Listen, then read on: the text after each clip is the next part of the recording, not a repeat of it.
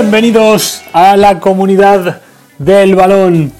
Hoy tenemos un invitado muy especial, uno de los entrenadores más jóvenes y con más proyección del fútbol mundial, quien desde, desde hace varios años está asentado en el fútbol sudamericano y hoy dirige a Curicó de Chile. Hablo de Nicolás Larcamón, con quien tuvimos una charla espectacular, donde repasamos su carrera, abro paréntesis, presten mucha atención a sus inicios, hablamos del destino, del riesgo, de la salud física y mental, de su evolución, del no culto al sacrificio, del fracaso y de varios temas de los cuales no solo disfrutaremos, sino que también aprenderemos. Así que dicho esto, viajamos a Chile a conocer y a aprender del señor Nicolás Larcamón.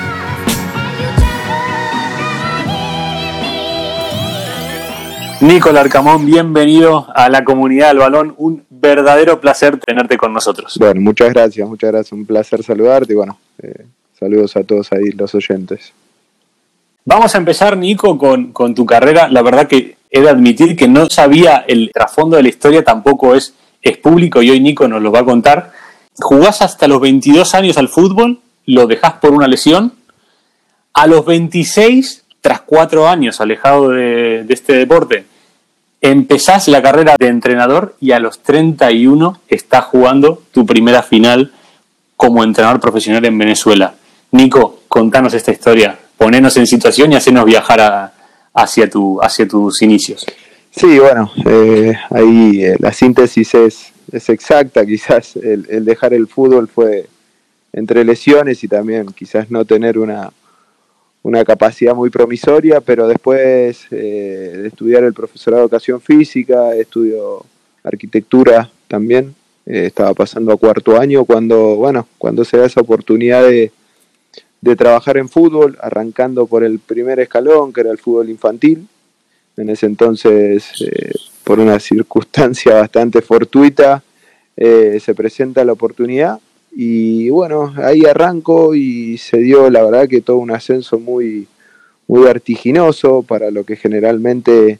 es la posibilidad de un entrenador que sin trayectoria como futbolista se le pueda dar su, su llegada al fútbol profesional, pero bueno, gracias a Dios creo que que las cosas, gracias al esfuerzo, gracias a mucha mucho trabajo y, y, también asumir algunos riesgos importantes, eh, bueno, se dio, se dio esa gran oportunidad de, a los casi cinco años, desde ese primer día hasta esa primera final eh, como, como entrenador principal, fue, bueno, fue algo bastante atípico y llamativo para, para contar. Contanos, Nico, a los 26, estudiante de arquitectura, sin ninguna intención de dedicarse al fútbol profesional, ¿cómo se abre la puerta de, de esto para, para, vos? Sí, como te decía, yo sentí que el día que dejé de jugar, eh, ese día se había acabado la posibilidad de,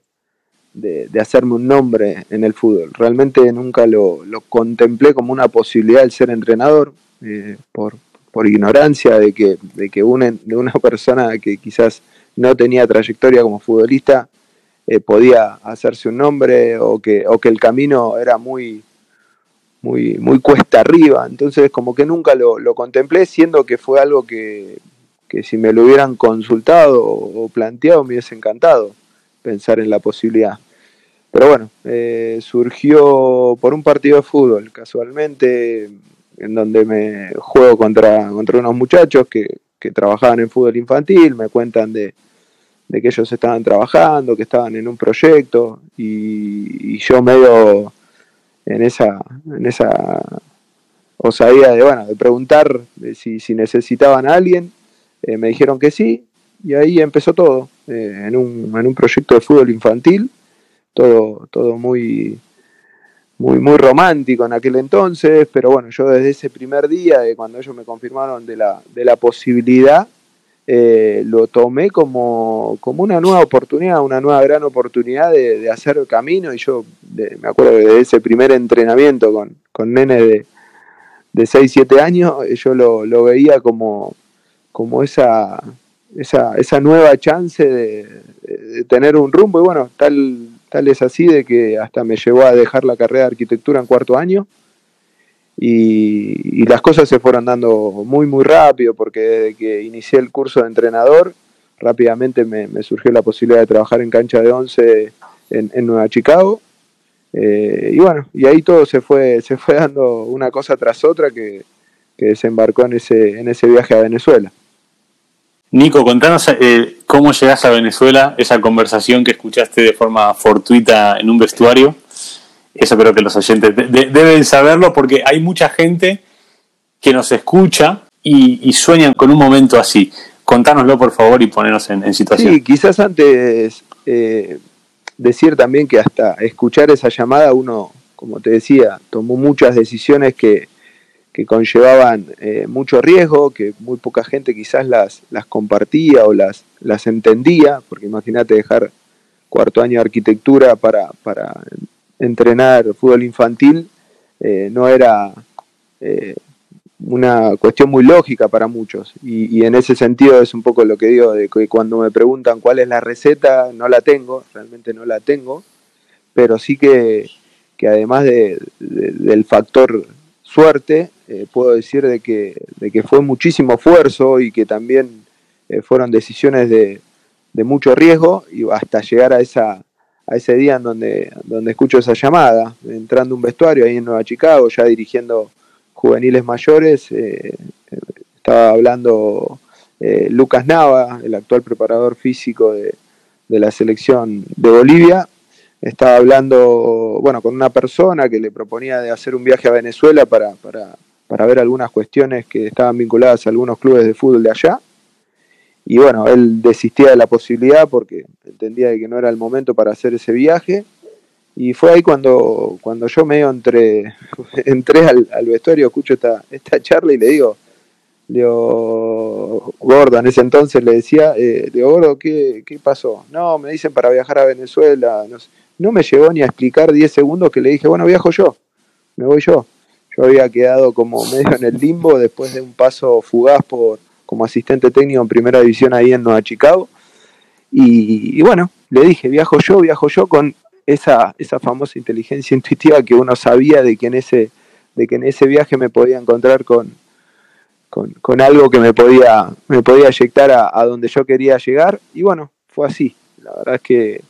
que a veces lo cuento y me, hasta me llama la atención a mí eh, pero, pero creí de que en ese viaje podía, podía estar la, oportunidad y, bueno, fue así porque en ese viaje, bueno, de hecho desde la llamada hasta que me suba al avión pasaron 24 horas. O sea, esa llamada decía que al otro día había que irse a Venezuela. Yo, de hecho, estaba, estaba a, cuatro días de cumplir 30 años y, y bueno, me subí al avión eh, fui a Venezuela, conocí algunas personas que, bueno, que, una de ellas fue la que finalmente me, me, planteó tres meses más tarde la, posibilidad de, de, tomar el equipo del Deportivo Anzuategui y, bueno, eh, como te digo, fueron, fueron muchas decisiones eh, inentendibles para muchas personas, porque imagínate cuando yo llegué a mi familia le dije que iba a pasar mi cumpleaños de 30, una, una celebración que estaba que estaba organizada para, lo, para el fin de semana, que yo me iba a Venezuela a, la, a las 24 horas para atender una cuestión de un tipo que tampoco conocía mucho. Eh, y pasé eso, ese, cumpleaños de 30 solo en Venezuela en un hotel. Pero bueno, eh, por eso digo que, que, quizás indudablemente que el factor suerte es necesario si, para no, no querer llevarse uno todos los, todo toda la, responsabilidad y, todos los atributos, pero, pero realmente que, que, en el, cuando lo vuelvo a contar, eh, sigo pensando que, que, fueron muchas decisiones y, decisiones que, que, sobre todo las personas que uno más quiere, que uno más escucha, que uno más eh, consulta, no las entendían, no las comprendían, no las, no, las, no las avalaban y bueno, uno las tomó igual y bueno, y hoy por hoy eh, está cosechando muchas cosas que tienen que ver con esos orígenes. Nico, ¿y por qué cambiaste el rumbo de tu vida en además sin haberlo planteado, como bien decías, con tu entorno más cercano, con unas expectativas a tu alrededor de que seas arquitecto y empezando con nenes de 6, 7 años, ¿por qué cambiaste el, rumbo de tu vida? ¿Por qué lo tuviste tan claro, el cambiar todo en, tan poco tiempo? Mira, si te tengo que ser sincero, intuición, inconsciencia, eh, eh, convicción, o sea, de, las dos cosas, o sea, porque también realmente uno lo analiza, hoy yo ya, soy padre y, por ejemplo, eh, sobre todo los principales opositores de toda esta, de toda esta aventura eran mis viejos y, realmente hoy viéndolo uno quiere lo más, por lo menos no sé si lo más seguro, porque yo soy un abanderado del que hay que tomar riesgos y sobre todo si, esos riesgos están vinculados a las pasiones y a, la, y a los sueños que, tiene una persona. Pero, pero al mismo tiempo, eh, si analizo un poco también el, el, por qué me planteaban eh,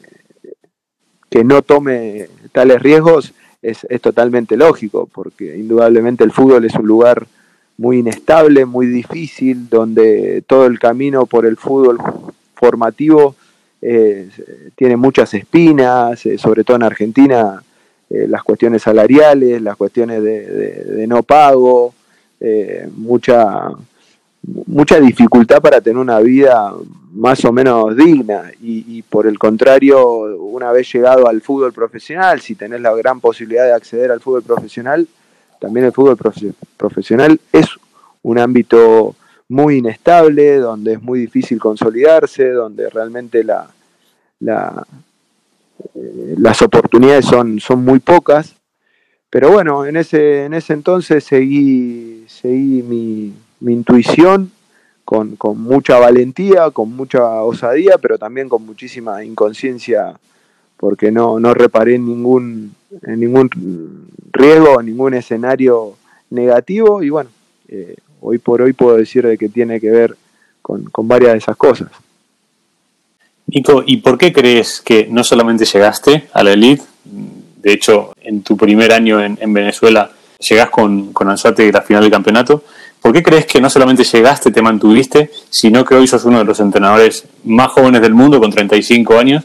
y, con una proyección a nivel, a nivel mundial enorme? ¿Por qué? ¿qué, tiene Nico? ¿Qué tiene Nico que lo, que lo hace el haber llegado y el haberse, haberse mantenido y tener una proyección gigante por, por delante de su carrera? Sinceramente, siento que, como en todo, como todas las personas, somos eh, la construcción de muchas decisiones. Recién hablaba de, esa, esa, cantidad de pequeñas decisiones que uno va tomando y que uno va a veces eh, analizándolas, a veces no tanto, porque realmente te puedo decir que soy una persona que, si bien analiza eh, los escenarios y trata de, tener cierto control sobre las cosas que puedan acontecer, eh, soy, soy intuitivo y soy, soy decidido y, hoy en, en, este momento de mi vida entiendo de que si yo quiero algo, tomo, sé que tengo que tomar decisiones. Y a veces quizás, eh, por más difíciles que sean, son, son, son esas, esas decisiones las que en definitiva te, te posibilitan trascender a, a, los niveles que uno, a los niveles que uno pretende. Eh, entonces, si hoy tengo que decir por qué todavía, gracias a Dios, estoy consolidado en el, fútbol profesional, en lo que tiene que ver con la liga chilena, es, es, es, es mucho de las decisiones que también fui tomando eh, desde, que llegué, desde que llegué al país. Nico, y vamos al otro lado, vamos al otro lado de hasta ahora una carrera en continuo crecimiento pero en una entrevista recuerdo que dijiste algo así como esta es una profesión que a veces te genera infelicidad. ¿Qué quisiste decir con, eso? Sí, a ver, indudablemente que el entrenador tiene, tiene una profesión eh, que, es, que es muy ingrata, eh, eh, porque realmente el, el, valor del, del, trabajo se lo da, sobre todo para el, para el medio, o para el, eh, para la gran mayoría de las, de las, personas, de los seguidores del fútbol, lo único que, se, considera es el resultado. Y, la realidad es que hoy por hoy uno sabe, el que entiende de fútbol sabe que el resultado está determinado por un montón de factores que, están muy lejos de estar sobre el control del entrenador. Entonces uno, eh, si, no, si no madura lo suficiente, de hecho escucho, escucho esa declaración y hoy creo que desde esa declaración a hoy mi, gran evolución fue empezar a, comprender de que, de que como entrenador nos tenemos que preservar la salud y la mejor manera de preservar la salud es entender de que, de que nuestra felicidad no debe estar vinculada a, nuestra profesión y sobre todo a, los resultados que, obtengamos en nuestra profesión. Eh, yo trato de, como te decía anteriormente, estar, estar bien, bien plantado, eh, más allá de mi juventud, eh, que muchos pueden destacar, eh, trato de estar bien plantado y de cuidarme y de, y de, y de, quererme sobre todas las cosas, y en ese quererme y cuidarme siento de que el, el, entender esto a tiempo me va, me va a dar salud a futuro y, y creo que es importante que, que, que, no que si te empieza a generar infelicidad como, como lo decía en aquel entonces, es, hay algo que, que tengas que atender, que tengas que cambiar, que tengas que ajustar para, para poder evolucionar y sobre todo, insisto, para siendo que es una, una profesión de tanto, de tanto estrés, de tanta carga emocional, si uno no, no evoluciona y, se, se, autogestiona eh, en todas esas cuestiones, puede, puede tener problemas a, futuro y, yo la verdad que, que, por el contrario amo la vida y quiero, quiero tratar de, estar todo lo saludable que se pueda estar, más allá de, lo que me exija mi, profesión. Nico, hablaste en esta respuesta, creo que englobaste términos generales que me gustaría detallar. Hablaste de evolución, hablaste de salud y hablaste de felicidad. ¿Qué evolución hay en la, en la mentalidad de Nico Larcamón desde que reempieza su carrera vinculada al fútbol a los 26 años y hoy, nueve años después, muy consolidado, ¿Qué evolución hay en esa, en esa mentalidad que ahí ya tocando temas de salud y de felicidad? Muchísimo porque me planteo eh, estar en, esa, en ese constante aprendizaje, creo que es eh, debería de ser el, el, anhelo de cualquier persona, no solamente los que estamos vinculados al fútbol. Eh, disfruto con aprender, disfruto con, con evolucionar y, y, en, y, en, lo que tiene que ver con, con, la comprensión de, no voy a hablar de cuestiones metodológicas porque sería mm, hablar de, muchas cosas que se escuchan hoy en día, pero sí me parece que, lo que me ha permitido eh, crecer en estos últimos años es el, entender que está bajo mi control y que no. Y, que, en dónde puedo influir o en qué, en qué aspectos de la profesión puedo influir bien los que no, y en ese sentido mi, mi, evolución, mi madurez eh, me ha permitido sufrir menos, sufrir menos, eh, quizás eh, sobrecargarme menos, no, no hacer el culto al sacrificio, por el contrario, trabajo muchísimo, pero trabajo muchísimo y me enfoco muchísimo sobre las cosas que yo sé que tengo influencia, en las que no, las dejo de lado y, pongo el foco en, la tarea y en, bueno, como te decía, en todo ese círculo de, influencia. Nico, vamos a matizar en el de no culto al sacrificio. Contame un poquito más de qué significa esta expresión según tu, según tu mirada, el no culto al sacrificio. Que, siento de que, eh, a ver, en esto quiero citar a Bielsa, que, para mí es uno de los grandes referentes de la profesión, me parece que es no solamente un, uno de los mejores entrenadores del mundo, sino sobre todas las cosas una de las personas más íntegras dentro del, del medio. No, no, tengo la dicha de, conocerlo así personalmente como para poder hacer un, un, juicio muy profundo, pero sí por lo menos por sus, y sobre todo por los comentarios de las personas que, que han sido dirigidas por él, pero, pero yo creo que una de las grandes eh, contradicciones de su, de su legado tienen que ver con, con ese ese martirio después de un, de un fracaso, o sea, eh, como entendiendo de que, de que uno eh, tiene el control sobre cosas que, que, realmente uno como entrenador no las tiene. Por eso en esto hay que, hay que ser muy preciso en, en, el enfoque, en, en, la carga de, trabajo que, le otorga a las cosas, eh, porque también al mismo tiempo eso que te hablaba anteriormente y que está vinculado a, la, cuestión de salud, donde quizás empezamos a ver muchos entrenadores que, que, que, sufren o depresión o sufren eh, cuestiones, ataques de pánico o, o, tienen que estar tomando ansiolíticos, son por, por esa, me parece que esa, esa incapacidad de reconocer hasta dónde tenemos eh, influencia, hasta dónde tenemos control sobre ciertas cosas. Y, y cuando vos querés generar eh, o querés tener control sobre cosas que no dependen de vos, es ahí donde aparece la frustración, donde aparece el estrés, donde aparece la, ansiedad. Y en ese sentido, eh, yo creo que, que, hay que tener la capacidad de, de, reconocer el punto justo en cuanto a la, a la carga laboral y en cuanto al enfoque que, cada cuestión requiera. Nico, ¿y cómo llegás a ese, a ese aprendizaje? Hablaste de una evolución, hay un cambio de, mentalidad muy grande durante todo este proceso. ¿Cómo llegaste ahí y cómo, y cómo lo nutrís diariamente hoy en día? Mirá, yo me entreno eh, bastante, me, capacito bastante. Eh, realmente, como te digo, parece de que no, eh, que le dedico un montón de cosas.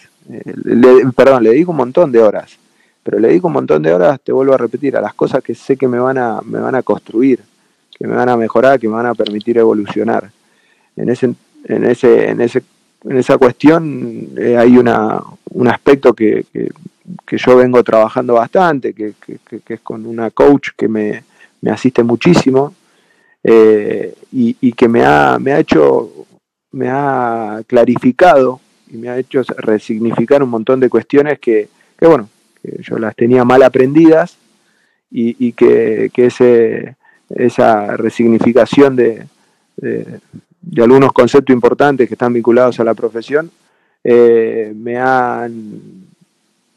aportado también la, la, la, sabiduría para ir en búsqueda de, de, gestionar otras cosas de mejor manera.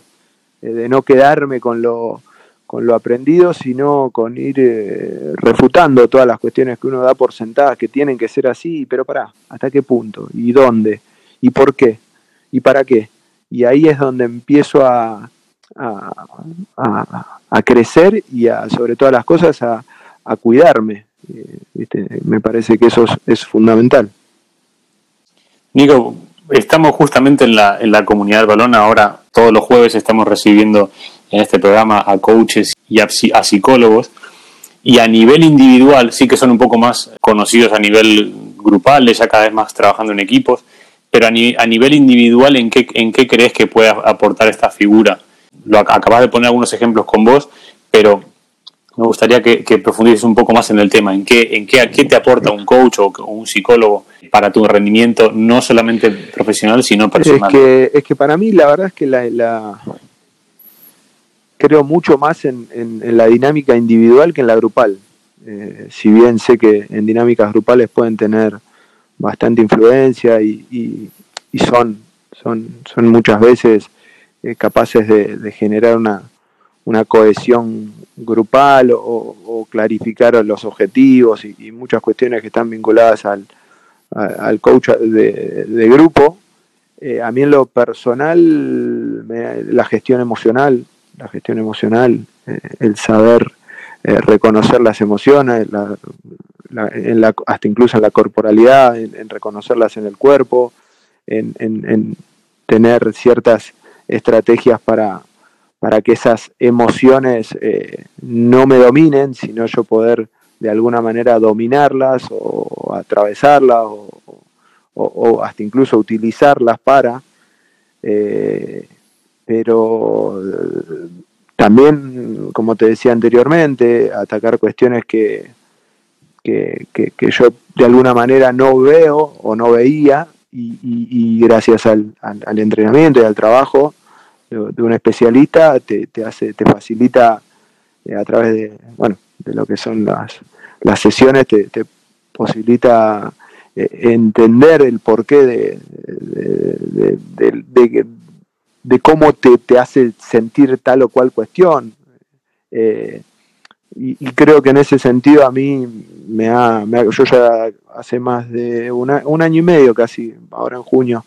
eh, que, estoy trabajando y, puedo decir de que no solamente en el plano profesional, sino que, sobre todas las cosas eh, en lo personal eh, me, ha, me, ha, me, ha, cambiado muchísimo y me ha, me ha alivianado muchísimo mi, mi gestión emocional. Nico, vamos un poco al lado futbolístico, siguiendo por el lado personal también. Todos tus equipos, desde mi punto de vista, además te, sigo, te he seguido mucho, sobre todo en la época también de Huachipato, tienen rasgos de, tienen un rasgo de personalidad muy, muy definido. ¿Cuánto hay de, tu persona, de tu carácter, de tu manera de ser en esos equipos? A nivel personal, no a nivel de entrenamiento o a, nivel de juego, a nivel personal, ¿cuánto hay de Nico? ¿Y cómo la verdad es que mucho, mucho. Hasta hoy los cuatro procesos que hemos tenido, porque incluyo también Curicó, que, que si bien estábamos iniciando cuando todo esto se interrumpió, ya en, estos, en estas primeras siete fechas el equipo ya era reconocido por, por una intención, por una identidad de juego. Eh, y sí, sí, estoy siempre eh, creyendo de que si bien para muchos debería de ser lo habitual en cualquier entrenador, el que, sus equipos lo, representen, sé que no es tan común, sé que no es tan común o, que, esa, o que esos rasgos de juego se, se, identifiquen más allá de los, de los procesos, de los equipos en los que, los que uno esté. Eh, en ese sentido, creo que tiene que ver principalmente en cómo, en cómo consigo el, fútbol, en cómo lo, lo interpreto y sobre todas las cosas cómo quiero eh, que, mis, que mis equipos se expresen. Después, indudablemente que hay una cuestión eh, de desarrollo metodológico que, por la manera que tengo de entrenar eh, genero ciertos comportamientos y ciertas conductas dentro del equipo que, bueno, que, más allá de los jugadores o del equipo en cuestión, podamos desarrollarlas de, de todos modos. Después sí que, hay matices que, que, no, son iguales entre un equipo y el otro, pero después eh, sí que la, la, generalidad de lo que, de lo que propone el equipo se, se, puede, se puede encontrar una, similitudes entre los, entre los cuatro procesos. Nico, ¿y se te reconoce, a la vista están los números de todos los traspasos que, que han hecho tus equipos de jugadores jóvenes a equipos de otros campeonatos o incluso equipos más grandes del mismo país, se te reconoce y se te identifica con el proceso de jugadores jóvenes, pero ha habido un incremento, o desde mi punto de vista ha habido un incremento en el nivel de los jugadores más veteranos de todos los equipos que has entrenado. ¿Cómo llegas a convencerlos? Es decir, ¿cómo rompes esa barrera de igual futbolistas que tienen tu edad o son más mayores? ¿Cómo conectas con ellos? Sí, sí, hemos tenido eh, en los los tres, porque este recién inicia, como decía anteriormente, hemos potenciado eh, muchos jugadores eh, y han, tenido la posibilidad de resaltos importantes en sus, respectivas carreras, eh, varios también. creo que en primer orden es fundamental que quiera el jugador, que quiera el jugador. Creo que, sin, sin, eso no, no tenés ninguna posibilidad. Después me parece que la manera en que, en que, en que gestiono y que gestionamos, porque no es solamente mi trabajo, sino hay un, equipo de trabajo atrás, que, todos estamos claros de que lo que nos motiva, yo digo, eh, más allá del resultado, el ganar, el, lograr eh, objetivos, eh, también mi propósito en, en, esto está muy vinculado a, que mis procesos generen en, los jugadores que, intervienen un, crecimiento, una evolución y, si es posible una, una gran oportunidad a futuro. Eh, y trabajamos bajo lineamiento sobre todo de, liderazgo muy, muy, de mucha comunicación, de, mucha, de mucho feedback, de mucha, eh, mucha enseñanza. Yo creo que, es fundamental partir desde la idea de enseñar, desde dejar eh, conceptos y, entendimientos que, no, no, sean entrenar, sino porque lo que se entrena se olvida y lo que, lo que se enseña queda y queda para siempre. Eh, y en ese sentido me lo planteo siempre como una de las, de las cuestiones que, que, siento que al futbolista lo, lo, comprometen desde otro lugar, lo comprometen desde otro lugar. El trato, el trato diario en términos de respeto, en términos de, cercanía, eh, pero esa, esa distancia justa, pero, pero sí la necesidad de estar, estar pendientes, conteniendo, de estar eh, tratando de, de, hacerles saber de que, uno se, vincula en lo afectivo también. Y bueno, creo que entre, entre esas cosas está algunas de las claves por las cuales hemos podido no solamente hacer crecer mucho a los jugadores jóvenes, sino también hecho trascender a, jugadores grandes, como, como, fue el caso de, Carlos Lampe, de Gabriel Torre, de Javier Parragués. Eh, son, son varios jugadores los que los que en ese proceso, por ejemplo, el de Huachipato particularmente, han tenido ya casi cerca de pisando los 30 grandes, grandes pases a, otros clubes muy importantes. Nico, y con respecto a los jugadores jóvenes, ahora estábamos hablando antes de, de, empezar la entrevista, la importancia que van a tener sobre los clubes, los entrenadores que sean capaces de arriesgar por jugadores jóvenes,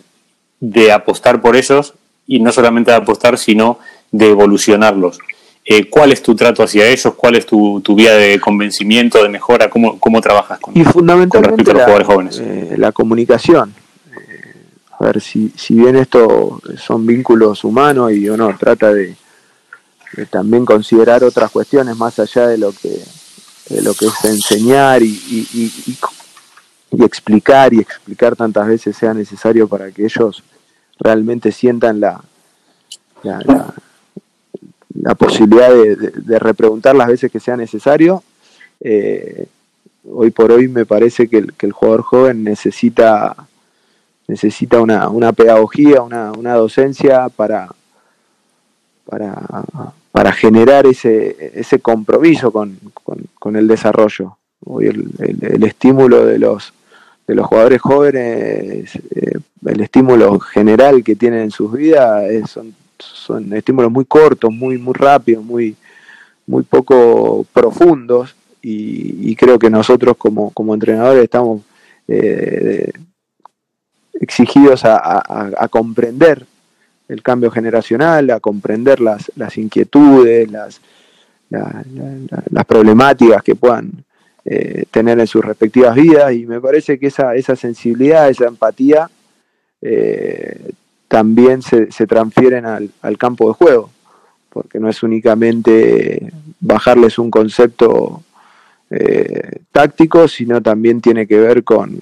comprenderlos desde lo, desde lo, desde lo emocional, como, como veníamos hablando también, desde lo, lo personal, desde de generar una confianza que, que bueno, que el futbolista que confía, que cree, eh, rinde eh, mucho mejor en campo que, el que no, no, está del todo comprometido y no, no cree realmente en, no solamente lo que se plantea desde el juego, sino de lo que, de lo que se siente en, el día a día. Nico, hablaste de estímulos cortos de los futbolistas de hoy en día, hiciste hincapié en eso. ¿A dónde querés ir con el, con el tema de, de que no hay una, un estímulo más profundo o vistas más a largo plazo? ¿Por dónde quieres ir? A que, que todo tiene que ser rápido, preciso, eh, fugaz. Eh, hablo de en todo lo que tiene que ver con la comunicación y la bajada de conceptos, por ejemplo, vamos a la parte audiovisual, nosotros eh, los videos los planteamos en dos, tres minutos, como mucho, porque ya sabes que la, la capacidad atencional, pero no por una cuestión cognitiva que haya que haya mermado, que, sino como que está seteado el, ser humano hoy por hoy a, que todo se lo se, se, tiene que reducir y tiene que estar sintetizado para, para, para generar más efecto. Eh, entonces, en ese sentido, hoy por hoy lo, las charlas, los videos, las explicaciones y, y, todo tiene que tener una, una, un diseño muy, muy, muy preciso y muy, muy sintetizado, sin perder obviamente que el contenido, pero para poder lograr el, el, efecto y, y, la comprensión por parte del, jugador joven sobre todo, pero también de, las personas en general. Nico, ¿con qué soñás? ¿Cuál es el Nico del futuro o con qué te imaginás relacionado con tu carrera dentro de unos años? ¿Qué es lo que te mueve a, seguir, a seguir La verdad que el gran sueño es, dirigir Europa, dirigir Europa, dirigir, dirigir las grandes ligas, poder eh, dirigir Champions, o sea, sinceramente no, no me no me no me avergüenzo, no me, no me al contrario, dejo le dejo rienda rienda suelta a, los sueños, a, a, las ambiciones, soy una persona muy ambiciosa con, muchas ganas de, crecer, de desarrollarme, de evolucionar. Eh, y ese es el, gran sueño, hasta incluso por, por lo futbolístico, por todo lo que, lo que, lo que percibo que se puede vivir en, en, proyectos en, esas grandes ligas del mundo y hasta incluso por una cuestión personal. Eh, tengo mucha, mucha, mucho interés por lo que puede ser una, una etapa personal viviendo en, en, Europa. Entonces, en ese sentido, si bien conecto muchísimo con el presente y estoy muy enfocado a, lo, a, atender las cuestiones que, que, que son el, el, hoy y el ahora, eh, realmente el, motor eh, muchas veces es ese sueño de, dirigir en las grandes ligas y, sé que va a llegar, sé que va a llegar por, todo el esfuerzo, por todo el trabajo y, sobre todas las cosas porque también siento que, la capacidad está, está planteada. Nico, sos una persona muy, muy decidida, muy clara, muy convincente, muy vehemente en sus ideas. Si hay alguien que nos está escuchando que tiene alguna duda de, no se anima a o quiere conseguir algo y se frena porque al final creo que todos tenemos miedos o limitaciones, ¿qué le dirías a esa persona que, que no quiere apostar por los sueños que tiene, que no quiere arriesgar, que tiene dudas? el otro día lo escuchaba, ¿qué le dirías? Eh, y no es mía la frase, eh, pero que, que si estuviera en un hospital eh, en sus últimas horas, que lo estuvieran tapando con la manta para para mantener su temperatura corporal, eh, ¿de, qué, ¿de qué se arrepentiría? Si, si, de hacer lo que, lo que está haciendo o de no hacerlo. Y me parece que es, es algo, eh, o es una buena, una buena filosofía de vida para, para las decisiones que hay que tomar, que a veces uno las toma o las magnifica y, piensa de que hay un enorme riesgo en, en asumirlas pero si, si estuvieras, si le cambias la perspectiva a la situación y, realmente lo llevo al límite de, los últimos minutos de vida, pero sinceramente no soy un, un, gran consejero, no, no me siento ser un consejero ni siquiera, pero, pero esa, a mí por lo menos esa frase me, gustó mucho y, me, me, me, parece que es, es, muy interesante esto de la, del saber cambiar la perspectiva a las cosas y, creo que en ese cambio de perspectiva podemos encontrar respuestas que, que, nos, den, nos den la fuerza, el valor y, y la decisión necesaria para, para, asumir ciertos riesgos. Nico, para terminar, en esta línea, vamos a girar, a girar el foco de la pregunta. Ahora, a través de una, una, dos, tres preguntas, vos que te preguntás para mejorar, para saber si estás en el camino correcto, si estás evolucionando, ¿Qué preguntas te haces y qué, y qué preguntas dejarías eh, también a la reflexión de nuestros oyentes? Para que piensen, para que tengan una semana por delante y, y se y nos hagamos reflexionar y pensar. Eh, ¿Qué preguntas me hago?